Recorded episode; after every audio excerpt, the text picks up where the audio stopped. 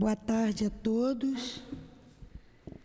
Nós vamos estudar o livro Dramas da Obsessão, da nossa querida irmã Ivone. Mas antes vamos ler o Evangelho. O capítulo 8. Bem-aventurado os que têm o coração puro. O item 3. A pureza de coração é inseparável da simplicidade e da humanidade. Ela inclui toda a ideia de egoísmo e de orgulho. Eis a razão porque Jesus toma a infância como símbolo dessa pureza, assim como a tomou como símbolo da humildade. Essa comparação poderia parecer injusta se considerarmos que o espírito da criança pode ser muito antigo e que ele traz ao renascer para a vida corporal as imperfeições de que não conseguiu se livrar nas existências anteriores. Obrigado. O modelo da verdadeira pureza só poderia nos ser dado por um espírito que tenha chegado à perfeição. No entanto, do ponto de vista da do ponto de vista cadê? da vida presente, essa comparação é exata, porquanto a criança não tendo ainda podido manifestar nenhuma tendência perversa nenhuma tendência perversa, nos oferece a imagem da inocência e da candura. Jesus também não diz de maneira absoluta que o reino de Deus é para elas, mas sim para aqueles que a elas se assemelharem. Médico Jesus, aqui estamos como crianças te buscando, com um coração puro para o aprendizado desta noite. Temos como base o teu Evangelho e o livro dos Espíritos, a obra que a nossa irmã Ivone escreveu com o Dr. Bezerra. Permita que esses espíritos nos inspire, nos ajude na compreensão do texto que iremos estudar. Como pedimos a permissão ao nosso altivo, o diretor da nossa casa, com a coluna de espíritos que nos dirigem, para que estejam junto a nós e em nome deles, em nome desses queridos espíritos, das nossas irmãs que muito eh, somos gratos, da minha amada Lurdinha, em nome de Leon Denis e de Allan Kardec, e em nome do amor, como tudo fazemos nesta casa de amor, do nosso amor, Lurdinha, do teu amor, Jesus, e do amor de Deus acima de tudo, a permissão para iniciarmos os estudos desta noite. Que assim seja.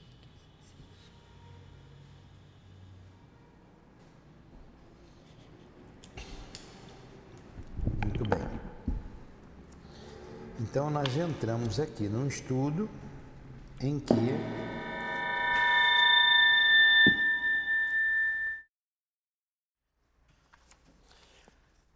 há um pedido de Antônio de Pádua, não é?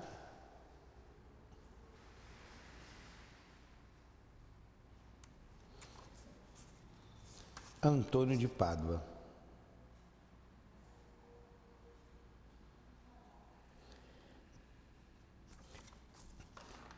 E esse pedido chega ao doutor Bezerra de Menezes para socorrer uma parturiente. E esse pedido vem de uma pessoa muito querida a essa parturiente, que pede com fervor, com, seu, com a sua postura católica e com pureza de coração, dentro da sua fé simples, porém enorme, o pedido chega aos ouvidos do Dr. Bezerra e ele vai atender. E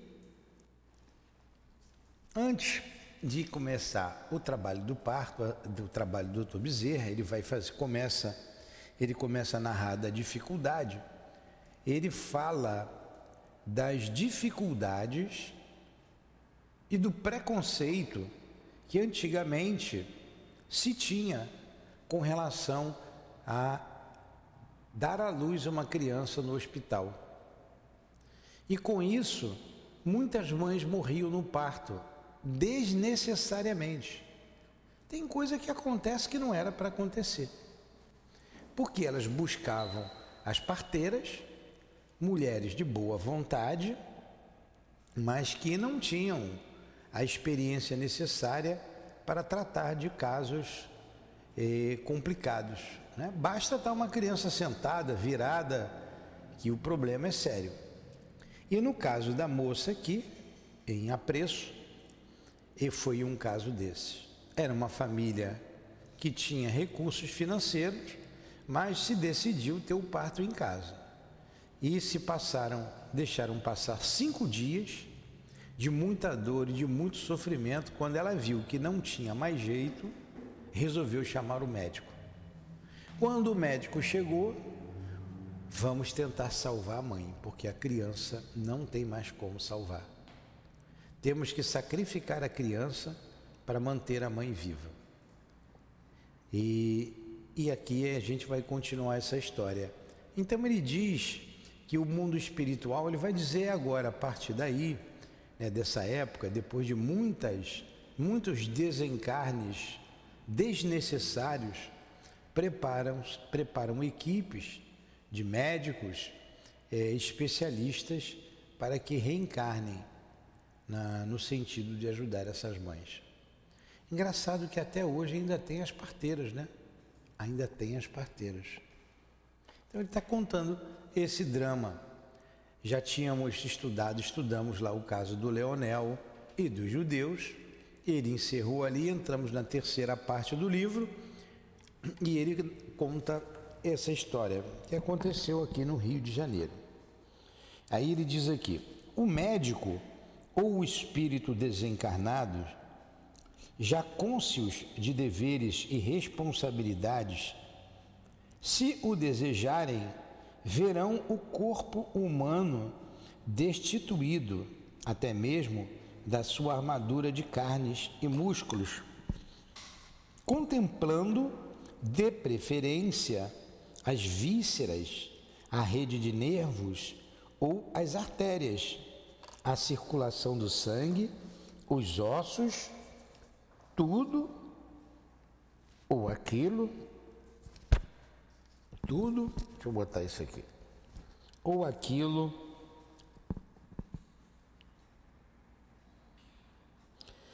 tudo aquilo que seja mistério examinar. Para ele, a pele que recobre o corpo humano não existirá, ou também será um rendilhado tênue, qual o tecido denominado filó. E os poros, então, serão visíveis, quais orifícios de um favo de mel. Daí a facilidade da minha intervenção psíquica tonificando os órgãos da paciente com os produtos medicinais do laboratório do plano astral, enquanto o cirurgião terreno concluía a sua terrível tarefa, depondo em vasilhame caseiro os despojos sanguinolentos do infeliz produto que seria o primogênito do casal. Teve que cortar o bebê para salvar a mãe. Se em todo esse drama acerbo não se distendessem os ecos expiatórios do efeito de remota causa existente no pretérito de ambos os esposos e também do nasciturno. Aqui teve um caso de expiação, hein? Um problema lá do passado. E quando o doutor Bezerra de Menezes, é um caso interessantíssimo, interessantíssimo esse caso. Quando o doutor Bezerra chega, ele fica, ele fica apreensivo. Olha, é o doutor Bezerra, viu? Foi o chamado do doutor Bezerra, e quando ele viu, vamos fazer o possível para salvar a mãe. É, que no, no, no parágrafo anterior, olha, vamos ver o que pode ser feito. Aí ele agora deu essa descrição que ele está vendo o que interessa a ele. O médico não, está vendo o corpo, né? Ele, com a visão dele, de espírito, vê o que interessa. Se quiser ver os vasos, quer ver o, o útero. Eu tenho um amigo, eu sempre cito esse amigo. Eu gostava muito dele. E ele morreu brutalmente. Você vê como são as coisas. Saltando de paraquedas. Mas ele foi, ele quebrou todas as regras. Ele quebrou as regras. Ele foi imprudente. E bateu, como a gente chamava, bateu. Ele vinha, abriu muito baixo e não deu tempo do paraquedas abrir totalmente, né? Estava naquela abertura e ele né, bateu com vida, porque teve uma pequena sustentação. Era para ele morrer? Não. Sempre penso nele, peço a Deus por ele, o Malcher, que Jesus o ajude, que ele esteja bem. É considerado um suicídio. Considerado um suicídio. Então, tem coisas que a gente faz que não deveria fazer e que tem consequências funestas desnecessárias. Se essa moça tivesse procurado o médico, ele relatou ali na aula passada, agora está vindo tudo na minha mente teria se evitado esse problema. Teria evitado esse problema. Mas é, demoraram. Vamos aqui iniciar o capítulo seguinte, capítulo 4. Pelas oito horas da manhã, cessaram o melindroso trabalho. Foi a, ah, outra coisa, foi tudo feito à noite, a madrugada dentro, à luz de lamparina, porque não tinha luz. E o médico teve sérias dificuldades. Ele fala das dificuldades do médico encarnado. Higienizara-se o quarto possível, o quanto possível, higienizara-se o quanto possível a enferma, que jazia prostrada ainda, em profundo desmaio, estirada em seu leito, qual cadáver que deveria baixar à sepultura. Compreendi propício à sua recuperação fisiológica, aquele prolongado delíquio, e não me afligi por seu estado, nem procurei despertá-la. Aquele pobre espírito de recém-casada necessitaria realmente do reconforto moral e espiritual, pois que se tornava evidente que ingressava numa fase de testemunhos e expiações, e eu vira que as angelicais crianças do varão espiritual Antônio haviam-no arrebatado para o espaço. Antônio de Pádua, tá?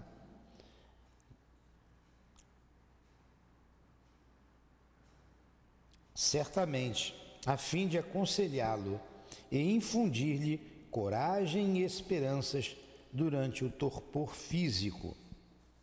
Olha quanta coisa acontecendo além do corpo físico, sem a gente se dar conta.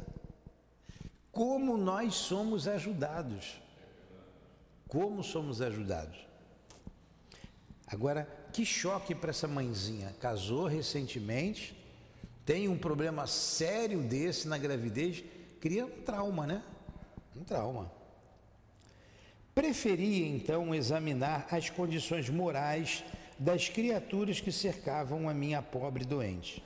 E constatei que no interior da casa, onde um como sudário de opressões pesava, Alípio, o jovem esposo, continuava sentado em sua cadeira de balanço, insone, os olhos vermelhos de chorar, o coração estorcido por um desalento esmagador.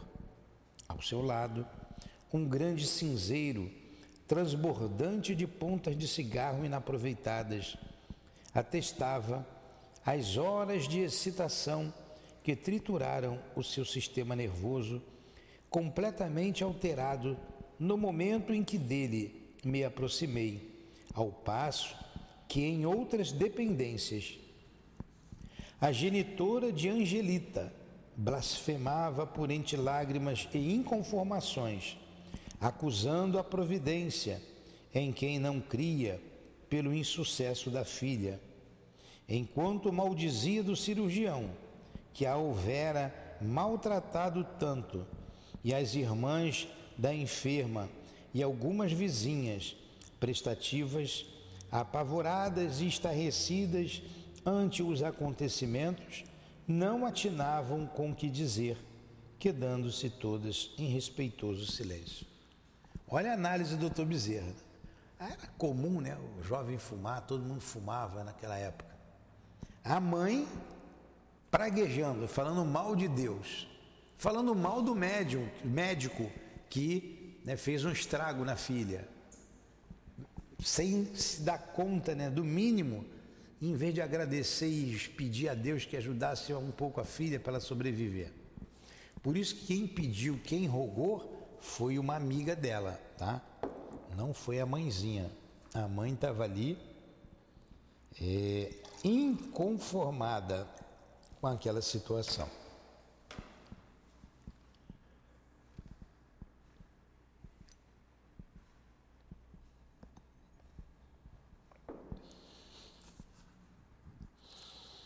Entre mentes, na câmara de Angelita, Angelita é a parturiente, reinava consoladora paz espiritual.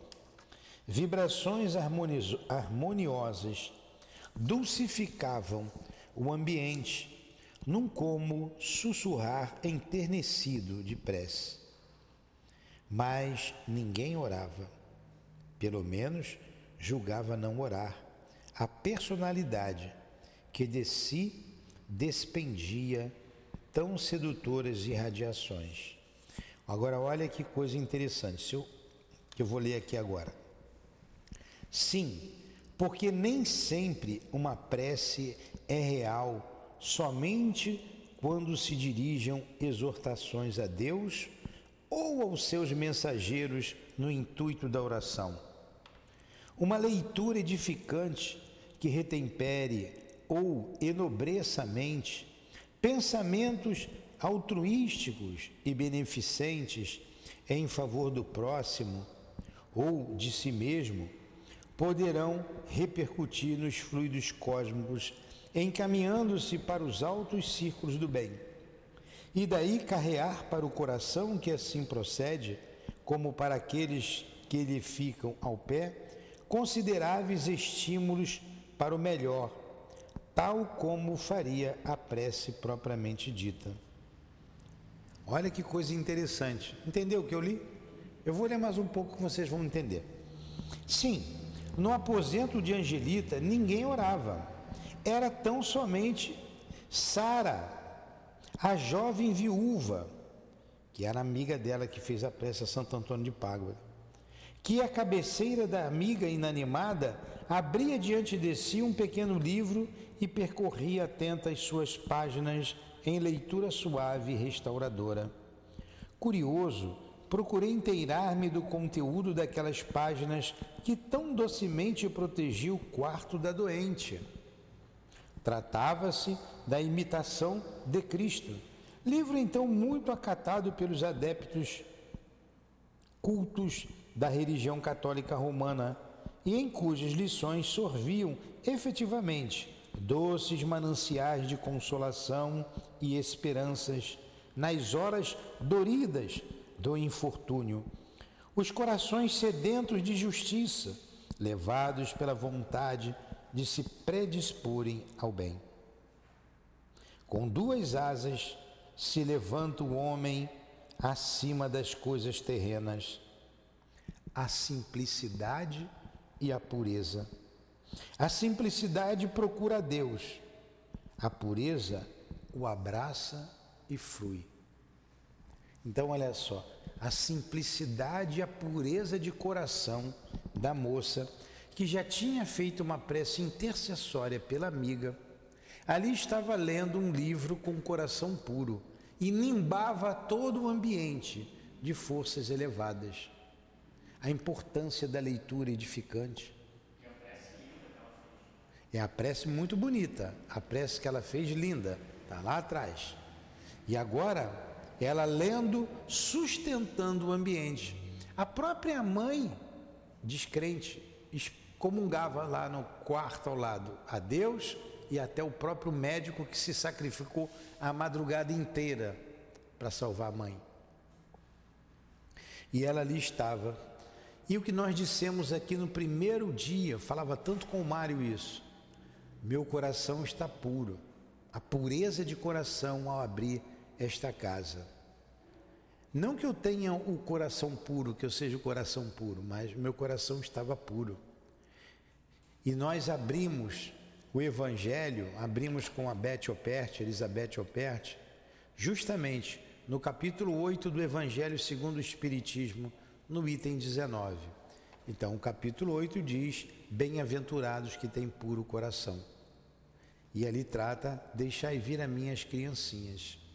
Foi a página que nós abrimos e ratificando o que falávamos aqui com a pureza de coração. E o que os guias têm dito para a gente desde o início, eles disseram, antes da, de chegar a moça aí, outro médium, outros médiums, tenham sempre a simplicidade. Essa casa é uma casa das pessoas simples. Não percam a simplicidade. Pureza de coração, e olha o que o doutor Bezerra fala aqui, vou ler de novo. Com Duas asas se levanta o homem acima das coisas terrenas. Com duas asas levanta o homem acima das coisas terrenas. Estou repetindo para mim, primeiramente para mim. A simplicidade e a pureza. Creio que até o momento estamos trabalhando com simplicidade e com pureza de coração e pedimos a Deus para permanecermos assim. E mais na frente, quem der continuidade ao trabalho, porque nós não somos eternos, eternos, continue com a pureza de, de coração e a simplicidade. A simplicidade procura a Deus, a pureza o abraça e frui. Interessante, né? E frui fruir, né? Vai, frui. Isso aí estava no livro. Outra, outra passagem, abre aspas. É o doutor Bezerra que diz. Ali estava no livro, né? A glória do homem virtuoso é o testemunho da boa consciência. Conserva pura consciência e sempre terás alegria. A boa consciência pode suportar muita coisa e permanecer alegre até nas adversidades. A má consciência anda sempre medrosa e inquieta. Suave sossego gozarás, se de nada te acusa o coração. Coisa bonita, né? Todos no livro católico. Chega-te a Jesus na vida e na morte Entrega-te à sua felicidade, que só Ele te pode socorrer quando todos te faltam. A gente leu na nossa mensagem aqui, ele destacou a mensagem do Evangelho, está no Evangelho, segundo o Espiritismo. não procures alhures a felicidade. Só Jesus tem essa felicidade, só dele frui. Não buscai no mundo, né, alhures? Para que buscas repouso se nascestes para o trabalho? Dispõe-te mais a paciência que a consolação, mais para levar a cruz que para ter alegria. Isso está lá na imitação do Cristo. Ó, de novo esse pedacinho aqui, ó. Chega-te a Jesus na vida e na morte, entrega-te a sua fidelidade, que só Ele te pode socorrer quando todos faltam. Para que buscas repouso se nascestes para o trabalho? Dispõe-te mais a paciência que a consolação, mais para levar a cruz que para ter alegria. E é uma verdade, né? Uma verdade. Contemplei a enferma que parecia ter expirado. Um anseio de compaixão fremiu em minhas sensibilidades anímicas, avaliando o calvário que aquela jovem mãe, cercada de corações descrentes, palmilharia pelas estradas dos grandes resgates terrenos, vendo-a como vi, assinalada por um futuro obumbroso. Era esbelta e formosa, com a pele acetinada e alva como as pétalas de uma rosa branca longos cabelos louros dourados, entendido, estendidos sobre as almofadas, como sudário de ouro fúlgido, olhos castanhos, recordando a cor da avelã, madura, contando apenas 19 anos de idade. Orei então à beira daquele leito envolvido ainda nos linhos e nas fitas do enxoval do noivado e me retirei depois, certo de que o Senhor das coisas e dos mundos proveria com a sua paternal misericórdia o prosseguimento da existência daquela que, então, se me afigurou à frente de graves consequências de um passado de infrações. Olha, o doutor Bezerra olhou, orou por ela ali, né? Ele vai contar aqui o passado dela, pena que não vai dar tempo de vocês ouvirem. Mas vamos lá. Não chegara eu ainda. Isso aqui, essa, esses estudos fortificam a nossa fé, trabalham a nossa alma para não diante das adversidades da vida a gente permanecer firme, com a fé inabalável. E vamos para mais um capítulo, quinto.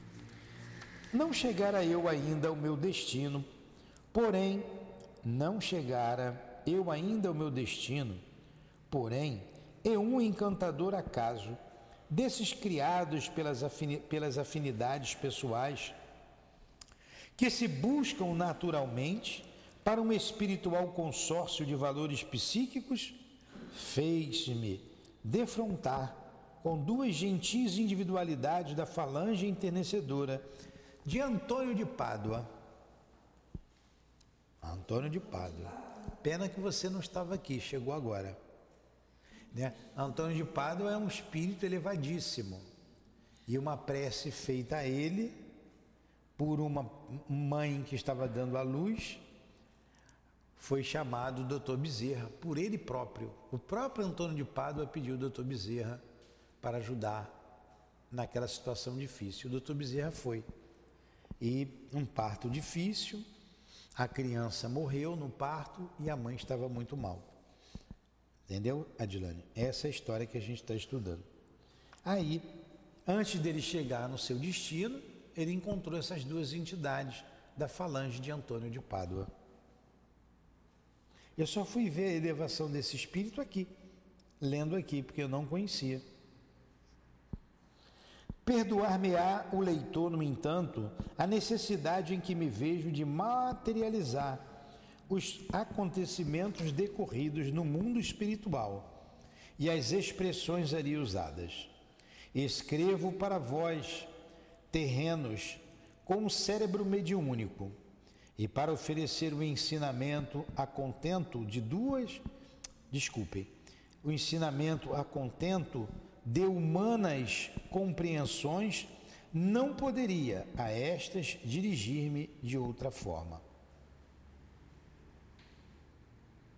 Íamos buscar-vos, doutor. Desejávamos aqui a vossa presença diante da pobre enferma, cujo espírito se encontra entre nós. Declararam-me gentilmente as duas formosas entidades. Deram-me confiantemente as mãozinhas que se diriam delineadas em raios estelares e seguimos para mais além. Bem depressa me defrontei com o espírito de Angelita, cujo corpo, no momento imerso em estado comatoso, que a anestesia aprofundava, permitia a aquele a permanência lúcida em regiões do invisível propícias à sua recuperação geral. Estão entendendo? Estou contando bem? Estou lendo direito a história? Ah. Debulhada em prantos, a pobre jovem parecia inconsolável, ao passo que ao seu lado entidades amigas confortavam-na, aconselhando-a paternalmente. Uma dentre todas, grave e protetora, dirigiu-se à minha modesta individualidade, benevolente e amável. Olha a simplicidade do Dr. Bezerra, né? a minha modesta individualidade. Né? Agradeço-vos, caro irmão, falou-me, o eficiente trabalho adaptado ao corpo terreno de minha pupila, de minha pupila Angelita. O que importa dizer que Tal como se encontra, estará ela apta ao testemunho indispensável às leis eternas, para o qual preferiu renascer. Respondi, excusando-me aturdido ante as expressões amigas de um superior espiritual, emitindo votos muito sincero, sinceros para que a paciente se saísse a contento das provações acetadas. Eu observara, porém, no aposento da doente, durante a operação, uma individualidade de aspecto singular e me abandonara então a contemplá-la, chegando a descobrir sua identidade, mais ou menos através de intuições seguras. Tratava-se de forma perispiritual escura, sombria, de cabelos eriçados, traindo o complexo da carapinha, do negro, cujas feições acusavam terror, apresentando, por vezes, esgares de dor, estremecendo convulsivamente, como desejando desvencilhar-se de algo que o torturasse. Está entendendo? Está dando para entender? Está entendendo? Durante o parto ele viu uma figura lá, é do garoto, do menininho. Ele vai dizer quem foi esse espírito. Ele vai dizer quem foi a mãe e quem foi o pai. E do acontecimento do passado lá com essas, com essas entidades. É muito interessante o que aconteceu.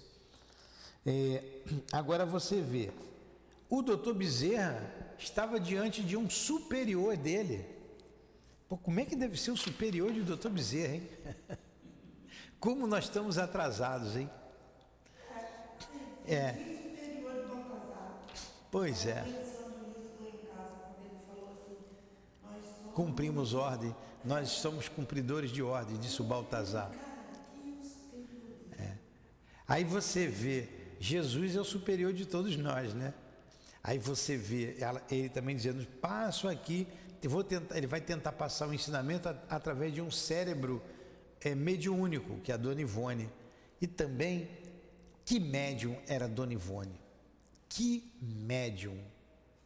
Ela, assim, vai descer de nada, né? mas é um ensinamento para todos nós. Nós temos que estudar as obras da Dona Ivone, como estamos fazendo aqui, para ver a sua determinação sua vontade, o seu amor à doutrina espírita, a sua fidelidade ao Cristo e à doutrina. Um exemplo de médium. Um exemplo de médium. E como ela era dura, disciplina, disciplinadora, disciplinada, muitos não gostam não, hein? Muitos espíritas não leem, não conhecem a história e a obra da Dona Ivone. A Elizabeth Operti, o Mauro Operti, que a conheceram muito bem, falam dela, vamos um dia lá, vou te apresentar lá o Mauro e a Beth. Sai daqui, vamos lá em, em Teresópolis, almoçar com eles lá. Então, amigos nossos, e a Beth era sobrinha da Dona Ivone, e a Dona Ivone morou na casa da Beth. Ela era muito amiga da mãe da Beth. Só viviam juntas.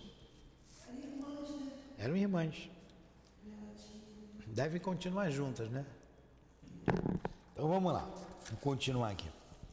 Postava-se então próximo a Angelita, como que a ela ligado por atilhos magnéticos que pouco a pouco se rompiam. Claro, porque o bebê foi estraçalhado, né? E ele então saiu, se desvencilhou do corpo físico em formação. Seu aspecto era o típico padrão dos escravos africanos, vindos para o Brasil em tristes épocas do lamentável tráfico, e quando encarnado no pretérito, seria homem certamente assaz primitivo, acusando possibilidades assustadoras para a prática de abominações. Distinguindo minha preocupação ao recordar o fato no momento, novamente se expressou a entidade protetora de Angelita. Observa vossa estranheza, preclaro irmão, ante a imagem do acompanhante invisível da minha pupila sobre a terra. E não será para mim nenhum desdouro colocar-vos a par dos acontecimentos achegados a esse infeliz delinquente e nossa pobre enferma. Excusei-me novamente, declarando-me respeitador dos dramas alheios, que não deveria devassar. Mas a entidade amiga prosseguiu. Ainda bem que ela insistiu, né? Para a gente saber da história. Honro-me no trabalho de vos dar a conhecer o drama de Angelita. Ao demais, não ignoro que apreciais as belas letras, aprazendo-vos mesmo praticá-las desde longa data. Um dia, quem sabe, quando vos aprouver, podereis contá-lo aos vossos amigos terrenos, porquanto será lição expressiva para o leitor atento, ao passo que encerrará revelação interessante para o pesquisador dos destinos da alma, como da severidade e justiça das leis eternas. Lembra do capítulo? O título desse capítulo? A severidade da lei. A gente vai ver aqui um caso de aborto. Um caso de aborto. E esse tema é pertinente demais.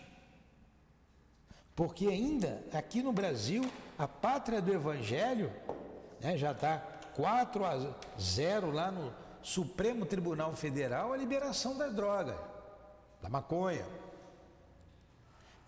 Já foi legislado isso, passando por cima de um poder. E daqui a pouco vão discutir também o aborto, liberar o aborto, como tem feito aí em alguns países. E essas pessoas não sabem as consequências espirituais de tudo isso. Principalmente, né, se o mal tem coisa principal? O aborto, as consequências de um aborto. E é esse o tema do estudo de hoje, tá? Estou adiantando aqui um pouquinho para vocês não perderem o próximo estudo. Já está terminando o tempo.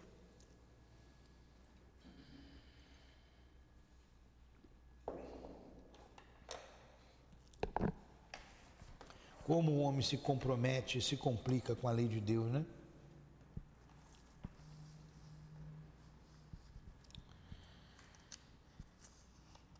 Deteve-se um instante em grandioso gesto meditativo e continuou.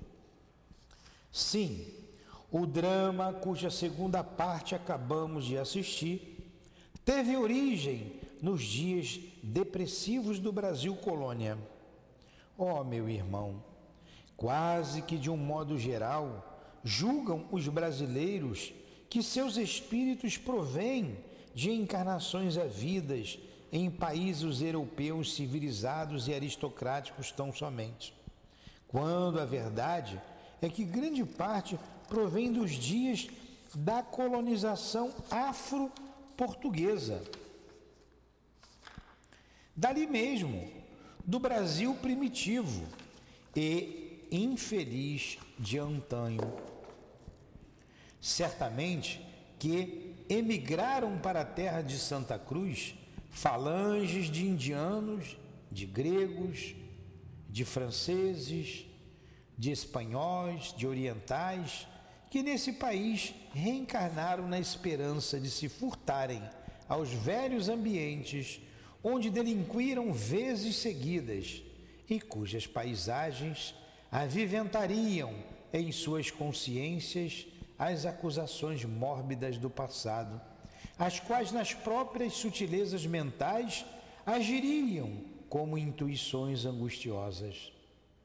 Todavia, será prudente não perder de vista que o Brasil, da sua descoberta à alvorada da abolição da escravatura africana, que em, em seu seio medrou profusamente, tripudiou sobre os deveres do cristão, escravizando em condições acerbas homens inofensivos, inofensivos e fáceis de se conduzirem para Deus, porque na sua maioria não eram mentalidades primitivas, e sim reencarnações de povos ilustres, mas criminosos que buscavam redenção sob a humilhação da cor negra, humilde e cativa, arrependidos e desejosos de progresso, e cujos sofrimentos e lágrimas ecoam ainda nas ondas do éter adjacente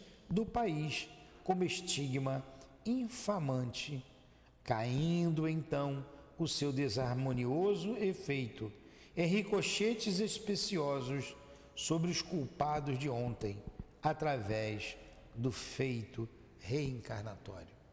Olha aí. Reencarnaram aqui para se redimir dos seus erros e encontraram a crueldade do homem branco. E ainda hoje isso recocheteiam, como ele falou aqui. Aquele caso lá do nosso amigo é um desses. Né? Tá entendendo, Dilane? Então vamos continuar aqui. Temos ainda dez minutinhos. Assim, assim é, meu excelente irmão, as leis eternas estabelecidas pelo Senhor Supremo para a regência da sua criação. Jamais serão impunemente desacatadas. As sociedades brasileiras de hoje sofrem consequências inevitáveis dos efeitos ímpios anteriores à lei de 13 de maio de 1888. Aliás, a sabedoria dos evangelhos adverte quando declara que cada homem será concedido de acordo com os próprios atos praticados. Aqui se, se eu, interessado já no palpitante assunto. E o amigo então continuou expondo-me o seguinte. Aí ele vai expor o caso que eu terei que parar, porque já é um outro capítulo que vai, se eu parar no meio, vocês vão reclamar. Então está envolto aqui, está tá inserido aqui nesse assunto. Não perca, se estiver dentro do navio, escuta, liga o rádio lá para escutar. Está nesse assunto aqui a escravidão e o aborto criminoso. Um aborto criminoso. Uma história triste. Uma história triste. Então você vê do Brasil colônia, quantos anos se passaram para que ela venha responder e o marido também pelo crime cometido. Vamos parar então? É bom que a gente pare, igual a novela né, que você queria ver, o outro capítulo. Aí a gente lembra da Dona Ivone lá no, na Recordações da Mediunidade dizendo que todo, todo romance mediúnico, vamos lembrar disso sempre, tem que ter três características. Três características. Tinha um partido DEM, ainda tem o DEM ainda? Tem o partido DEM? DEM. DEM, mas não é partido político não, DEM. Ele precisa ser doutrinário, educativo e moral. Tem que ter o cunho doutrinário, cunho educativo e cunho moral. É esse romance aqui, trazido pelo Dr. Bezerra de Menezes. Ele é educativo, ele é doutrinário e ele é moral, tem um cunho moral.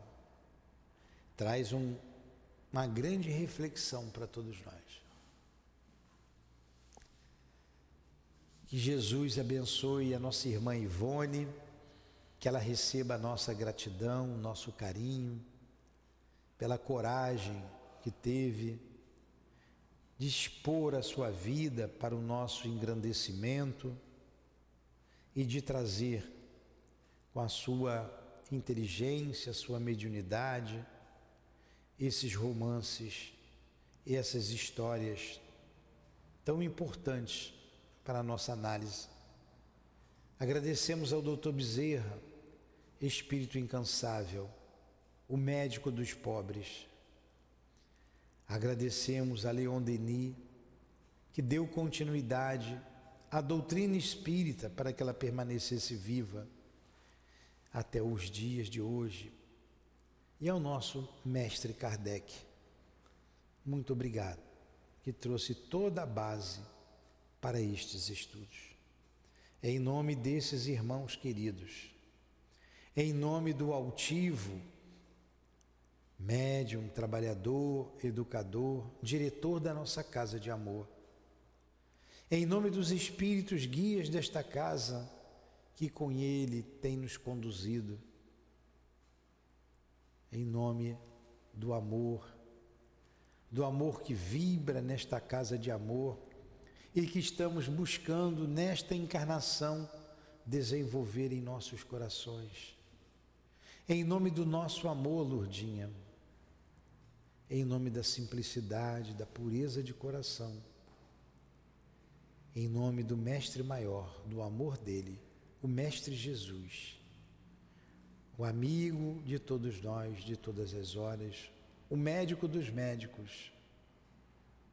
E em nome de Deus, acima de tudo, encerramos os estudos da noite de hoje, em torno da obra Dramas da Obsessão.